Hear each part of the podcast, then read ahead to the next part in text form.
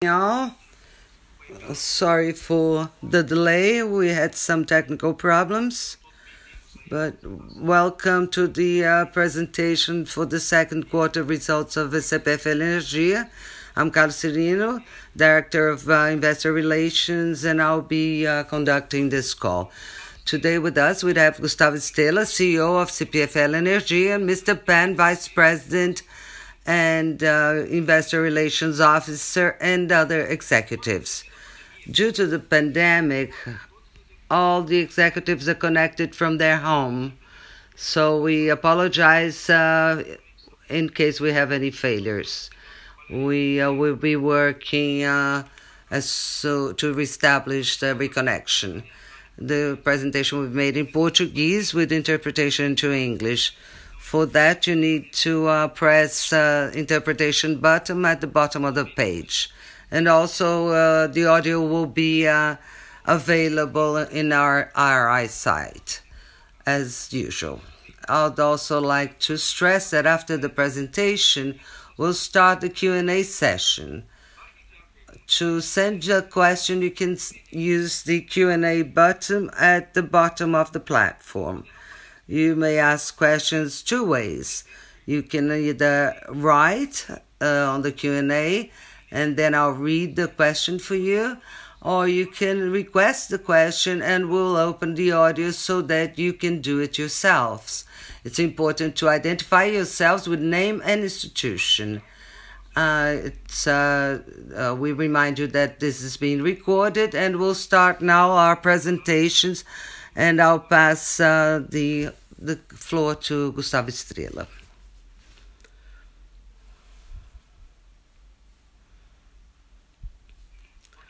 Good morning, all. Thank you for attending this uh, call. I would like also to apologize for the delay. We had some technical problems. I hope we can uh, carry on without any further problems. So I will go on to slide four, where we have our main highlights of the second quarter 20. Uh, this is the first quarter with this 100% of the impact of the pandemics in our results. So, based on that, we had a reduction of 11.1% in the load in the concession area. I'll uh, talk further about that, but we see that this reduction basically comes from commercial and industrial classes. Our EBITDA uh, reached 1 billion 208 million, a reduction of 19.7% compared to, to 2019.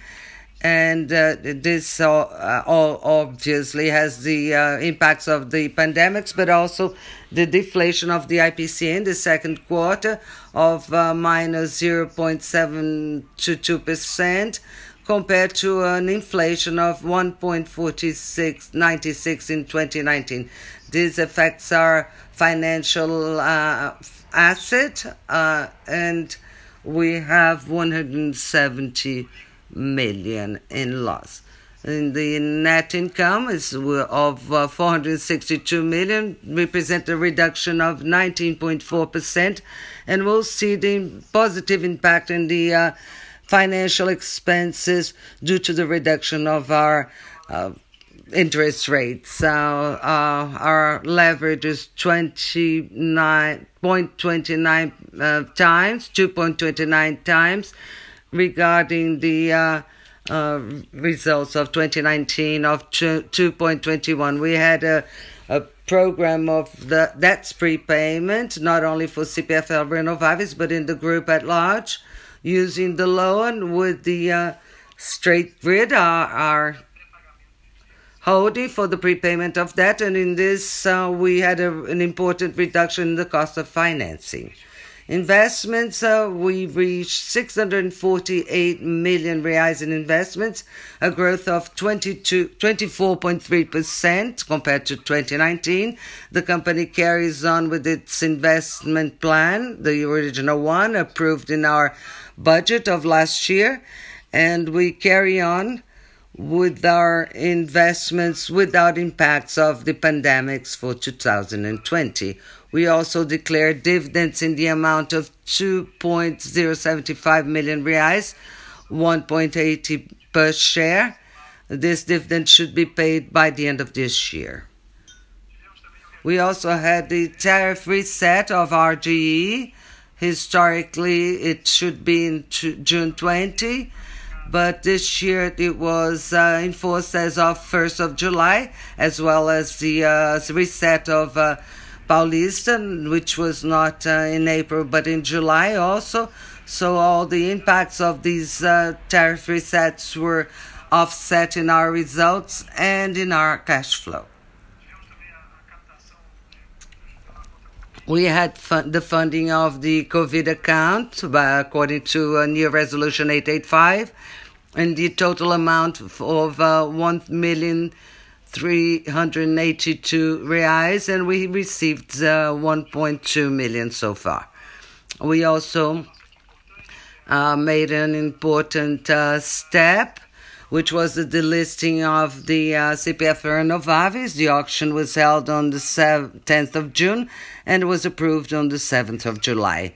We also uh, entered the MSCI portfolio which brings an evolution which is very important in liquidity for our shares.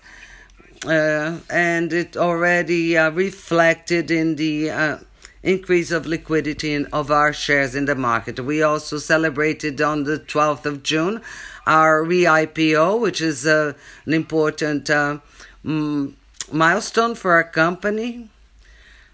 And also, one uh, very important action to uh, fight COVID 19. The uh, company made donations of 6 million reais, of which 5 millions went to 20 hospitals in our concession area, public hospitals, and 1 million we adhere to the program of BNDES uh, Saving Lives, also to support um, public uh, Brazilian hospitals. Going now on to the next slide we will be talking about the energy sales.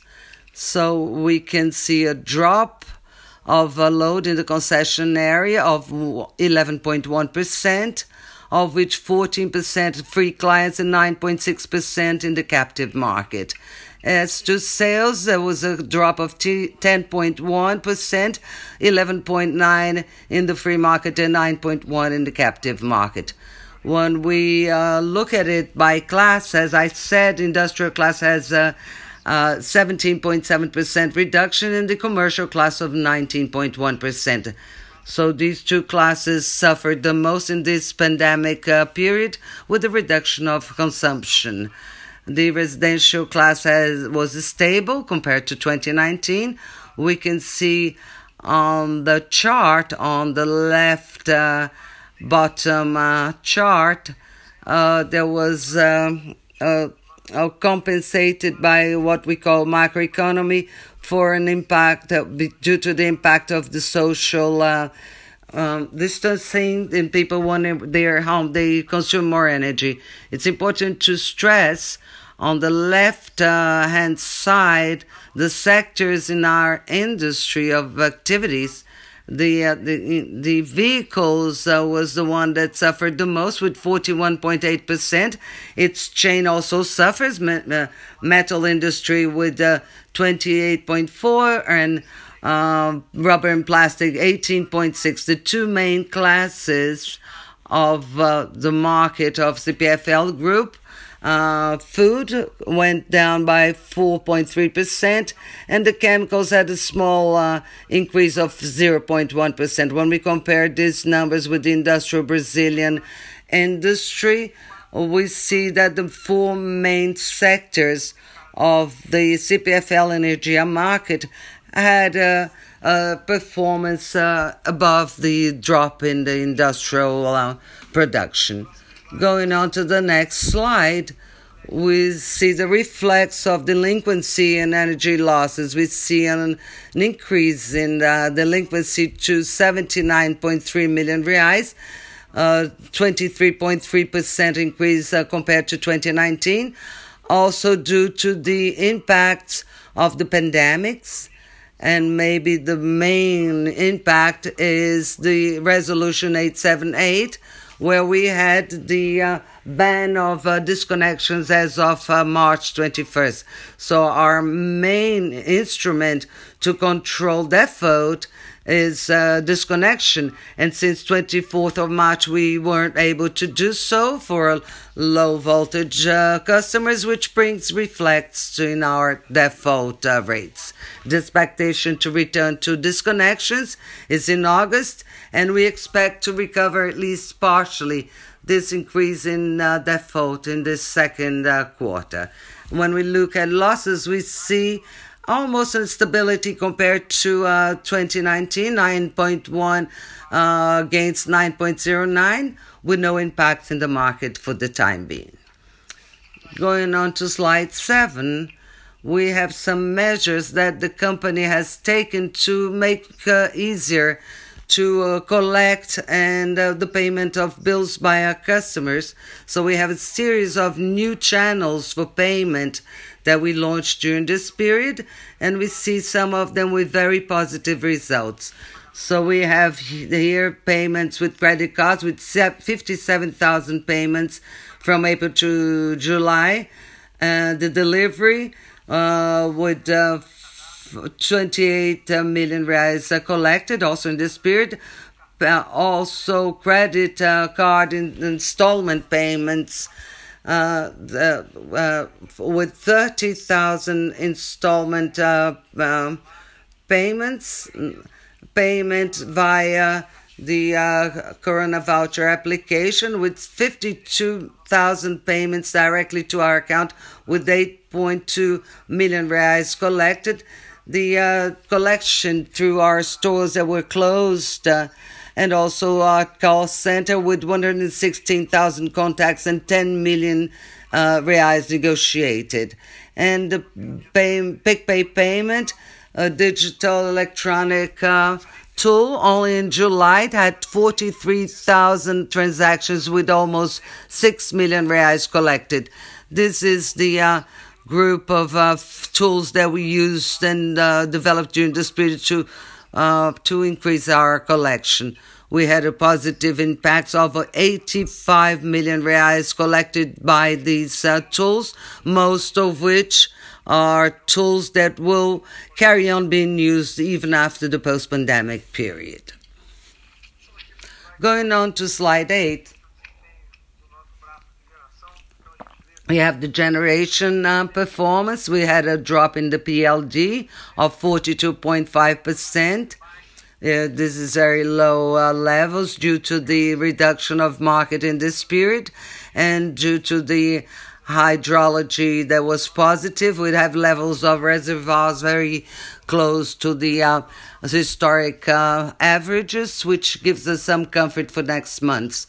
GSF uh, was stable. We closed it at uh, 89% against 91% in 2019.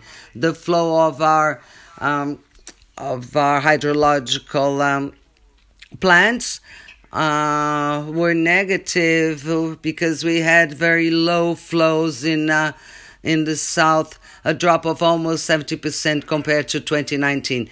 The small hydro plants has uh, a similar situation with 24% um, less uh, compared to 2019. In the uh, wind farms generation, we had uh, generation a little uh, little lower than in 2019. The performance on top of uh, the uh, the wind, which was worse than in 2019, which brought a smaller generation. Uh, on the other hand, we have availability that's higher than in 2019.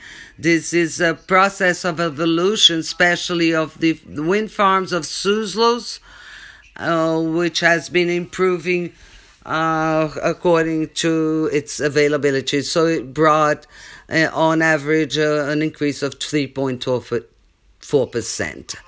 Going on to the next slide, I give the floor now to Mr. Pan so that he can uh, uh, give us the details of the financial results.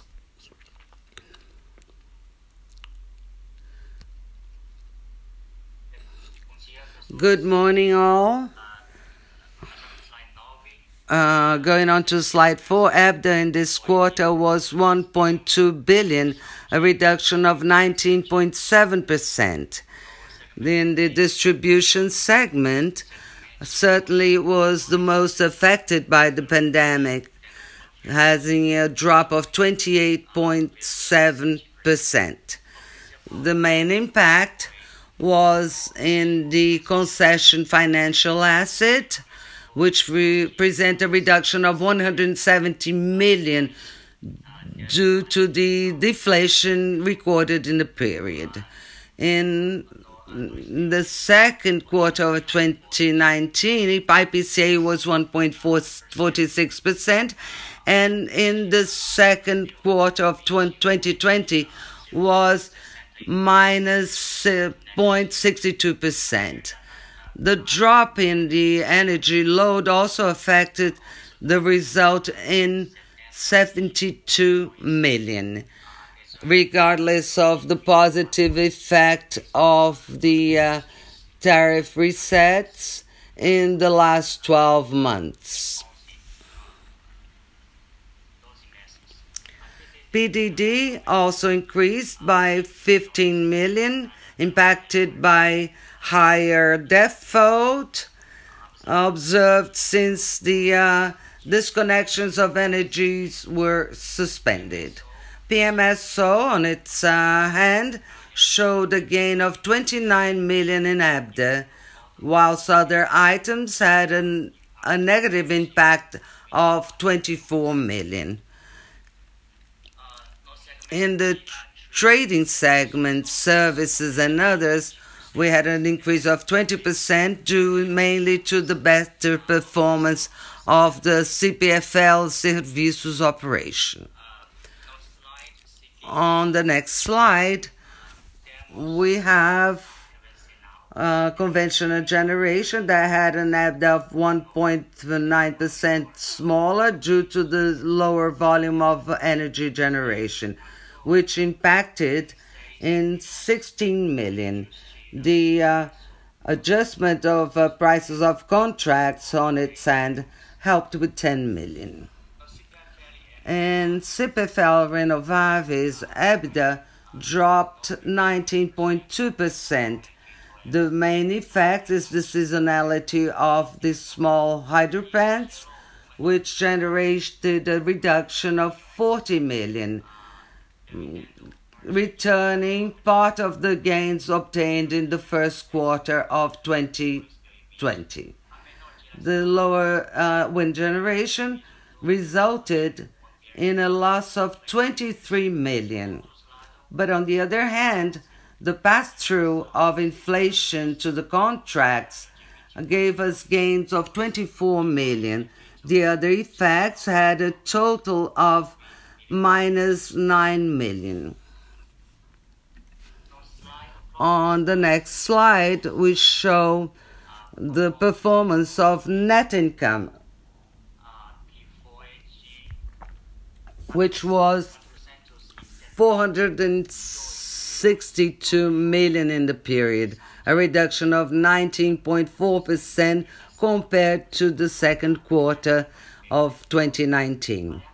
In addition to the variation of 296 million in EBITDA, we had in the financial result a gain of 139 million.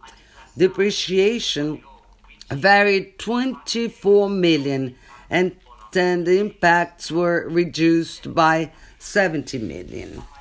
Uh, the if the higher effect on the financial result is the uh, drop of CDI and the lower cost of the debt. That gave us a gain of 150 million. The other items uh, together had it worsened 11 million. On the next slide, we show the year-to-date results until June 2020. The start of the year had a result that was very positive, uh, in such a way that EBITDA accumulated uh, recorded a drop of only 4.3%, even with the impact of the pandemics in the past months. We stress here distribution, which had a reduction of 5.1% of 94 million, basically due to the uh, concession of financial assets, which dropped to 95 million in comparison to the first uh, semester of 2019. The tariff resets were positive, and um, smaller PMSO helped to mitigate the um, weak performance of the volume of of sales and higher PDD. The commercialization segment was affected by the drop in prices at the beginning of the year, but it already showed recovery in this quarter. And CPFL Renováveis uh, carries on having the impact of the lower winds in Brazil. Uh, net income increased by 19.4% or 222 million. This result was favored by the lower CDI and the drop in the cost of the debt, which generated a gain of 217 million, in addition to the positive effect of the MTM at the beginning of the year, with uh, 265 million. So far, we have a gain of 480 million in the financial result if compared to the first semester of 2019. On the next slide, we have um, CapEx. In this period, we made investments of 648 million, an increase of 24.3% compared to the same period of last year. Uh, by segment, we had in distribution uh, total investments of 546 million used to uh, enlarge and Um, upgrade and maintenance of the electric system. For generation and transmission, we had 62 million to Renováveis, continuing with with the projects of Gameleira and Cherobim. 32 million for transmission to the projects of Maracanaú Sul I and Sul 2, and 1 million for the conventional generation. Uh, lastly, for the service segment, 7 million were used.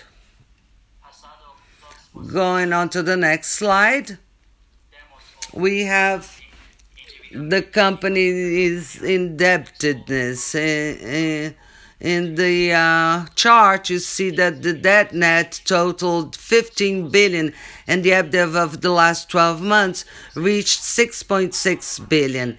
The leverage measured by the net debt on EBITDA was 2.29 times. On the chart uh, to the side, we have the cost of the debt in the last years, uh, both actual and nominal. The drop of the on the second quarter of 2020 is due mainly to the variation of the CDI and IPCA, and also the replacement and prepayment of debts that uh, occurred in the period. Uh, as to the composition of the gross debt, we see that the greatest exposure was indexed to CDI with 69%. The cash at the end of the second quarter 2020 had 7 billion and a coverage index of 1.43 times the amortizations of uh, low uh, short term. The average uh, term of amortization is 3.03 years. On the next slide, I'd like to talk about what we have already uh, done in, in, terms of financing this year. At the beginning of the year, we uh, uh, funded in the market 3.4 billion with an average term of four years and the cost of CDI plus 0.83%, especially under Law 4131 with 100% of hedge. This financing has uh, had already uh, gone to the uh, uh, cash. CPFL um, financed more than uh, 3.5 billion with BNDES with a total term of 28 or, or at the cost of PCA plus 4.27%. Part of that was disbursed in June, some 1.25 billion. In June and July, we uh, signed contracts of loans between CPFL Renováveis, CPFL Brazil, and State Grid, totaling 2.4 billion at the cost of CDI plus 1.1. The aim of both loans was to give continuity to the liability management strategy of the company. For CPFL Renováveis, uh, 850 million were disbursed in the second quarter of 2020 and 1.15 billion in the third quarter of 2020 will be disbursed. These amounts were used to prepay the debts with the BNB and BNDES. In the case of BNB, the total prepayment was uh, 841 million. In the third quarter 2020, we'll make payments to BNDES of some 2 billion and then we can uh, free uh, cash that was stuck for approximately 915 million. Thank you very much. And now I uh, give the floor back to uh, Gustavo Estrella.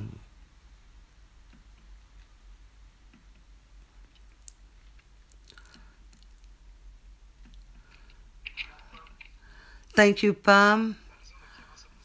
Finalizing our presentation, we have some information on the COVID account and other measures that were taken by the government that somehow affected our business. First of all, the COVID uh, account is important to bring liquidity to the companies and also to dilute the tariff impacts on the short term that would come naturally in the next uh, tariff resets. So this is an important uh, impact.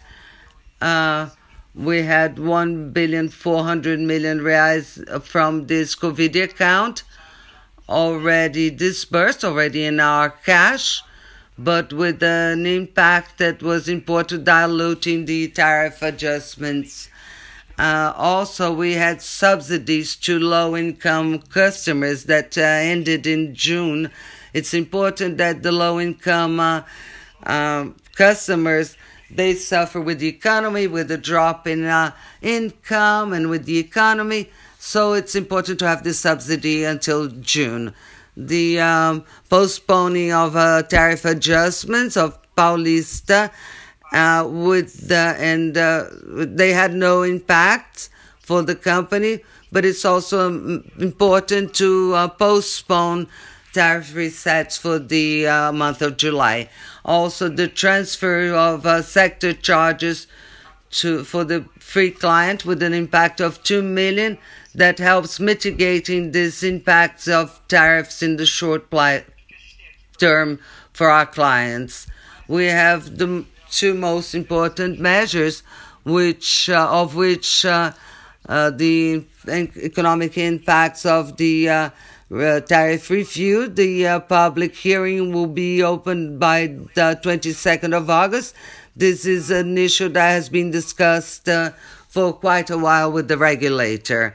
Second one is the methodology to voluntary subcontracting We already have this uh, right recognized uh, through a decree, and now we have the regulatory um, means uh, through the agency. So these are two measures that are very important, and that will be our focus in the next two uh, two months to address these issues. These were the mm, information that we wanted to share with you, and now we are available for questions and answers. Thank you. Thank you, Gustavo. Thank you, Pan for your information. Great presentation. Now we'll open our Q&A sessions. Uh, to ask questions, you have to uh, use at the bottom of the platform the Q&A button, uh, which you can do mm, two ways. You either write on the Q&A your question, and I can read it for you, and you are, or you uh, request uh, to ask it yourselves. So far, we have no questions. Uh, would anybody like to ask a question?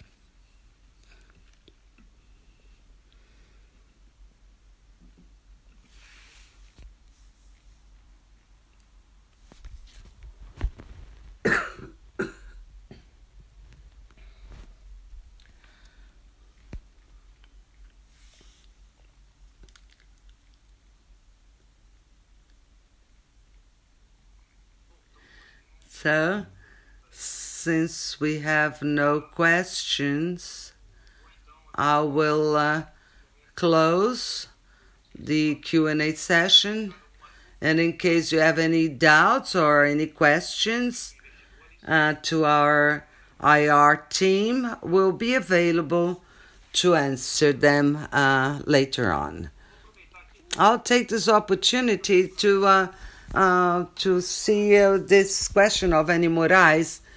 Um, he has a question for us, so I'll return to the Q&A session and I'll ask the question of Eduardo Moraes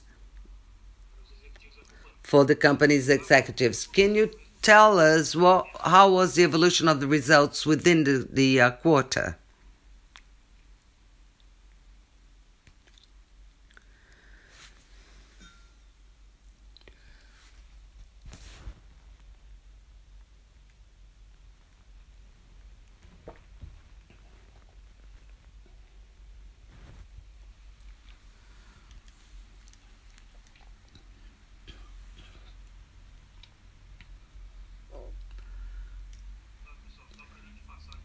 Just to uh, uh, tell you again the question what was the evolution of the results within the um, semester like or the quarter?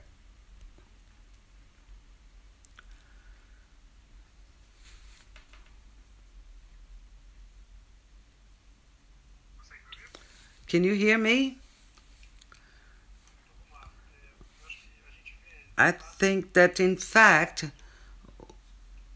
we see that the the most challenging month was April when we had a great impact both on the drop of the market and also collection.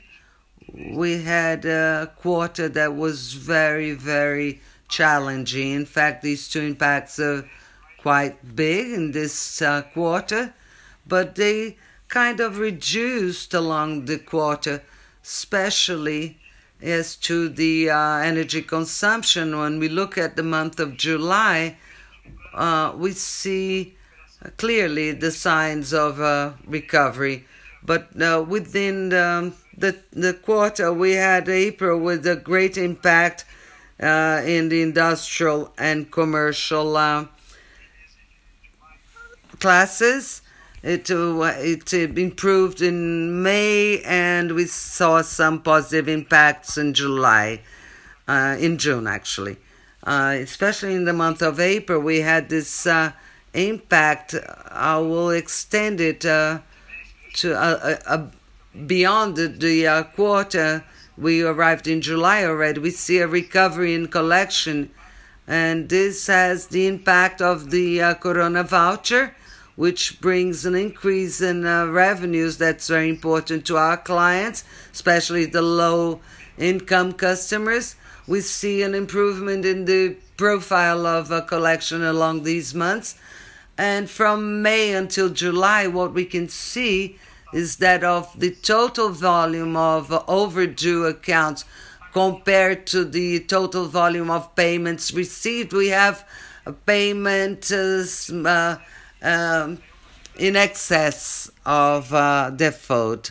So the aging of these accounts receivable, uh, in, uh, we have accounts receivable with an average term uh, greater than the average, but the volume of uh, payments start to uh, revert as from May. We still have a situation that's far from being normal, but gives us a perspective, a positive respect, perspective for the next months.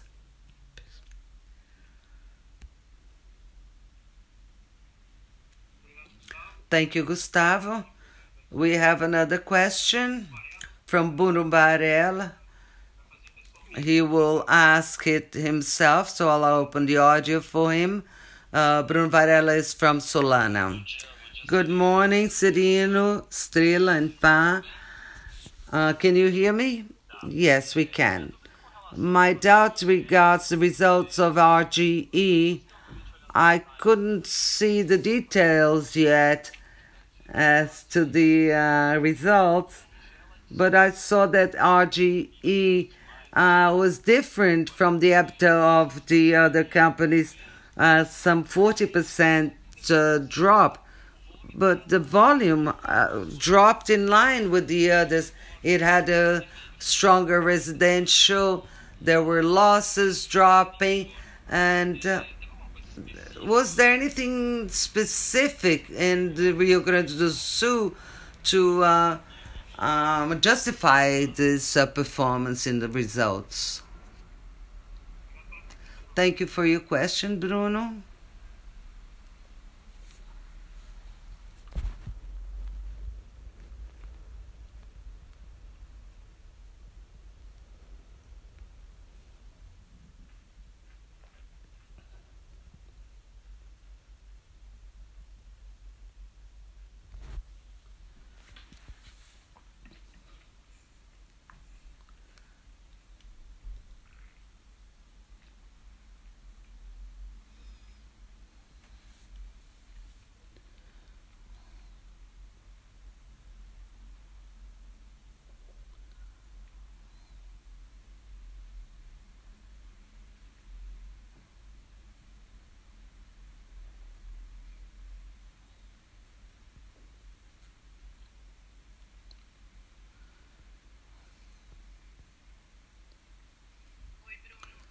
Hi, Bruno. This is Giovanna from IR. Can you hear me? Yes, good morning. Uh, unfortunately, we ended up we end up by not opening details in the release because it would be too long. But we have some specificities in RGE, especially last year we had some regulatory adjustments that ended up by uh, increasing last year's results. It's more a, a, a problem of uh, comparison that's uh, uneven amongst the companies. Last year, we had some regulatory assets that were recognized and were not provisioned, and we ended up by accumulating an effect that was 12 months and it was totally uh, accounted for in June. Uh, we have been very conservative in this provisioning of the regulatory assets, and then ANEEL recognized it, and we were able to recognize it on the results as well. So that's basically it. When you asked, uh, we started looking into it. If there is anything else, I'll come back to you. Thank you very much, Giovanna.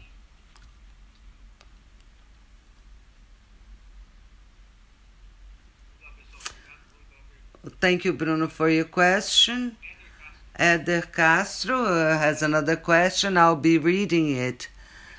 What are the new steps for the privatization of CEEE and the change in uh, bylaws that they suggested for approval, and that will be uh, uh, done in the next few weeks.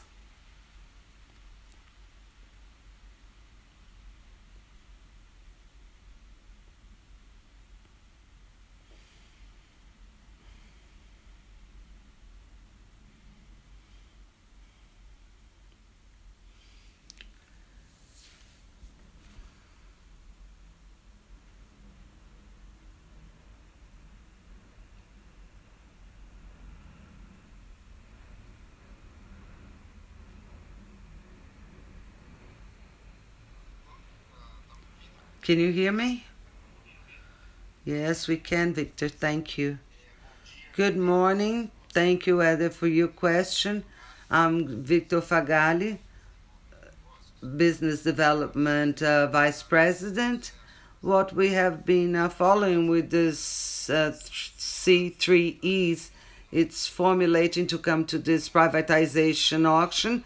So these uh, adjustments to the to the um, bylaws uh, delayed it a little bit. Uh, what we expect in the next uh, steps is the opening of the data room of the process, and uh, following that, the uh, publication of the notice of the auction. Some internal processes of approval via legislation or or the internal approval by the company and we understand that we are on the right track.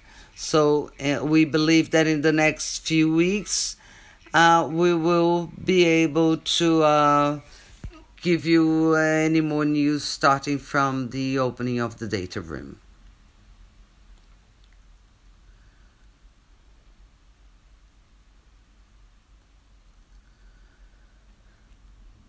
Thank you, Victor. Uh, now the next question comes from Joana from Studio Investimentos. I'll be reading it for you. Could you comment on the expectation as regards the RTE? Would it be through uh, individual processes for each distribution along next year? Do you believe that subcontraction will, contraction will be uh, will be recognized and the uh, default will be recognized. Thank you for your question, Joanna. We'll be passing it on to an executive to answer it.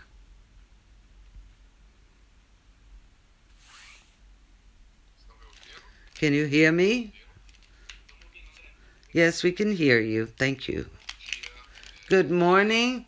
Thank you, Joana. I'm Andre Gomes, Regulatory uh, Affairs uh, Director.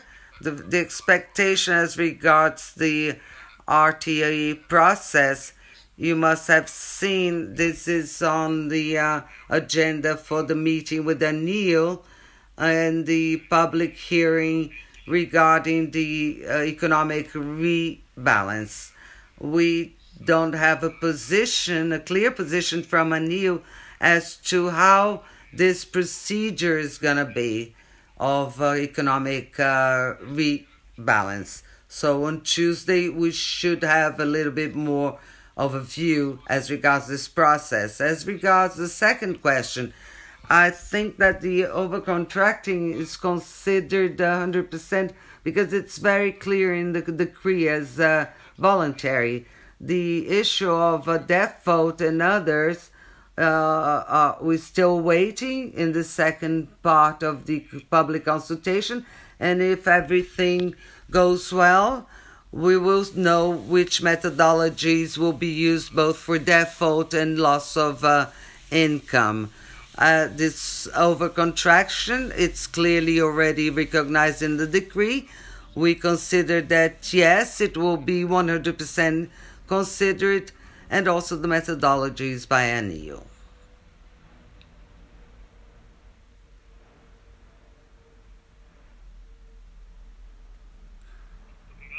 Thank you, Andrea. We'll go on to the next question by Diego Vieira. I'll be reading it for you. Good morning. What's the dynamic expected by the company for the second semester as to the volume of default in distribution uh, since uh, July and August? Uh, this is the question, and I'll be passing it on to our executives.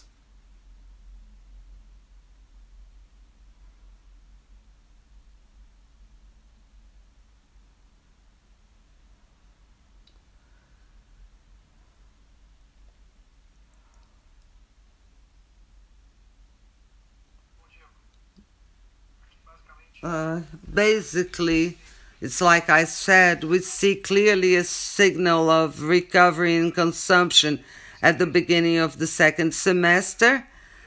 Looking into the uh, month of July, August, uh, we are already in the middle of August, so we see recovery. We also have the positive effect of temperatures above the averages of the month of July, which brought a higher consumption, and we see a trend of recovery of the market.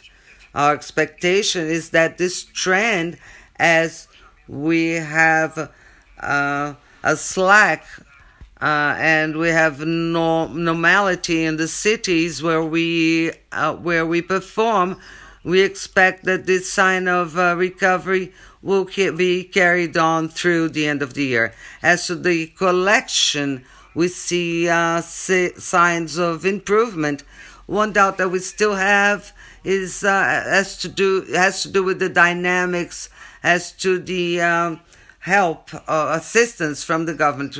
In the past few months, we had uh, the 600 uh, reais of the Corona voucher, but we don't know how it will be from here on.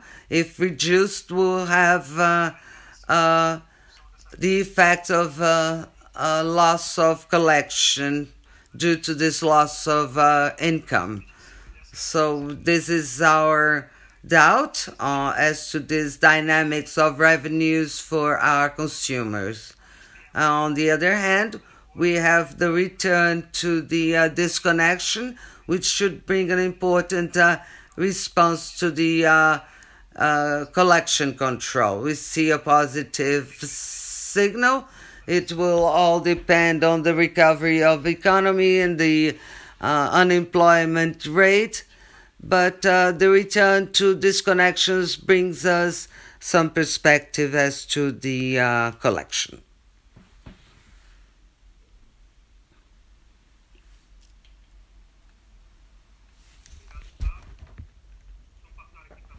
Thank you, Gustavo. So let's go on to the next question. It comes from Fernando André. I'll be reading it for you. Can you talk about the mechanisms of uh, safe security in the area of energy generation? Are there clauses like uh, a pay-for-pay? Thank you. Thank you for your question, Fernando. I'll be passing it on to our executives to answer it.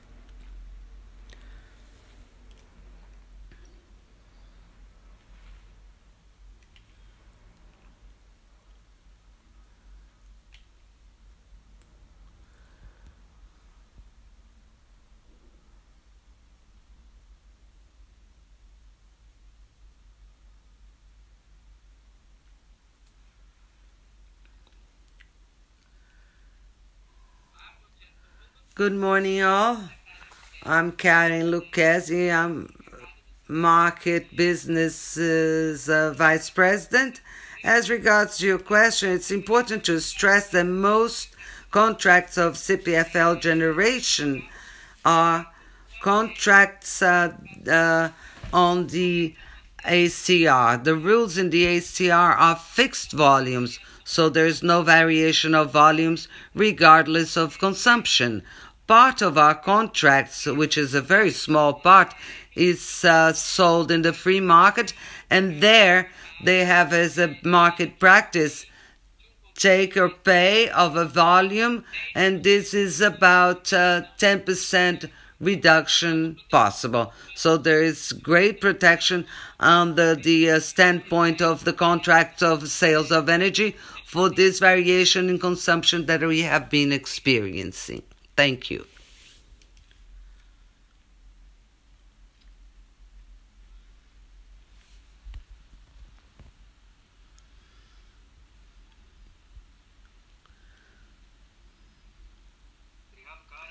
Thank you, Karen, for your answer. Uh, another question from Caio Magnum. Thank you, Caio, for your question. How are the studies for a possible uh, restructuring of State Grid in Brazil? Are there any discussions in the short term in regards to that? Thank you, Caio.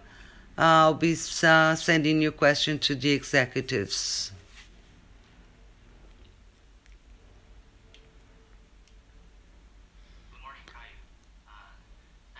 Bom dia, Caio. Obrigado por sua pergunta. Eu vou fazer dar a resposta em inglês, se estiver tudo bem para você. Essa é uma pergunta muito complexa, nós já falamos disso muitas vezes. O que eu posso dizer para vocês é que nós temos um estudo e também estamos chegando à segunda fase dos nossos estudos. É um progresso maior do que nós tivemos durante a REOPA. Aliás, até agora nós não vemos nenhuma con concorrência uh, para o State Grid no Brasil, na transmissão, no Rio. Todas as transmissões são diferentes todas as áreas da distribuição e da geração da CPFL, nós vamos nós nós vamos fazer isso na distribuição com certeza. Não, até agora não tem nenhum dano para a CPFL e em termos de financiamento e tecnologia que nós trouxemos como suporte, isso não vai mudar nós vemos um, um, alguma sinergia e quando tivermos progresso, nós uh, vamos uh, informá-lo. Obrigado.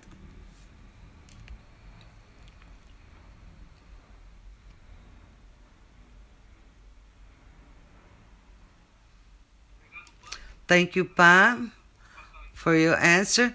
So, uh, going on to the next question from Vladimir from Kirum. What's the schedule of integration of CPFL Renováveis in CPFL generation? Can you characterize the situation of the events for the third quarter? Thank you very much, Vladimir. I'll uh, be forwarding your questions to be answered by one of our executives. So, first of all, uh, we carry on in our schedule as regards the reintegration of CPFL uh, Renováveis with uh, uh, CPFL generation. Uh, the expectation is that uh, by the end of next month, we will be able to do the integration between the two companies as uh, foreseen. I would say that the great uh, step or most important steps have been taken. We have now homework to uh, carry on with the process, but it's uh, totally within our expectation and our schedule. As to with as to uh, the next your second question, uh, we have the performance of winds that was negative, and we see some improvement for the third quarter. Uh, we can see that uh, from the beginning of this third quarter, it has been on levels that are much better than in the second quarter. It's important to uh, remember that we have uh, wind uh, blowing in the third quarter that's normally higher. So our expectation is that we'll be bringing results in the, compar- in the comparison of uh, quarters very important uh, as to generation that will be higher than in the uh, previous quarters.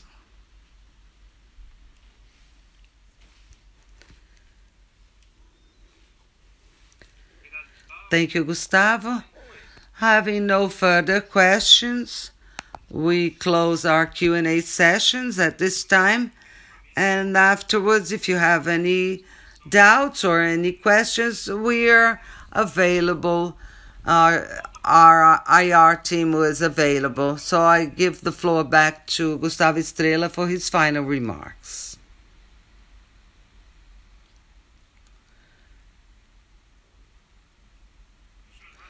So, thank you again for attending our call.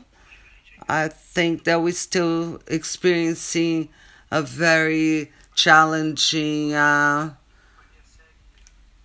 uh, times. The company carries on very focused and prioritizing the safety and uh, health of our collaborators. This has been our attention focus in the past few months, and unfortunately, we should still have some months ahead of us with this pandemic, and our we our focus is on this, these points. As regards perspectives, in general, we see some sign of uh, return, uh, positive return. We talked about consumption and the control of default. So well, yesterday we had the approval of TR 3975 as regards GSF less as regards to CPFL, but thinking of the sector at large, it's a great improvement. CPFL has been discussing that for many years. The uh, so this brings a, a, positive perspective as regards the PRT 75. Uh, we have been talking that uh, as from next week, uh, based on the discussions of the public hearing, which is also uh, an issue that has been discussed with the uh, agency for some time. It's a consensus that the pandemic does bring limitations that demand further uh, discussions as regards tariff reset. So we start uh, new talks about that next week. We also had a, a great improvement as regards CPFL Renováveis. Now we'll promote this integration to bring more synergy and more optimization, tax optimization to our generation business. Now we did the uh, our payment dividend declaration, so we are balancing, uh, and we have to, over two billion reais to be paid by the end of the year and this is very important to our investors, of course. So, generally speaking, we carry on very focused on the issues uh, connected to the pandemic, but always seeking new uh, investment uh, opportunities, focusing on the return to, of the economy uh, for the next months. Thank you very much and have a good afternoon.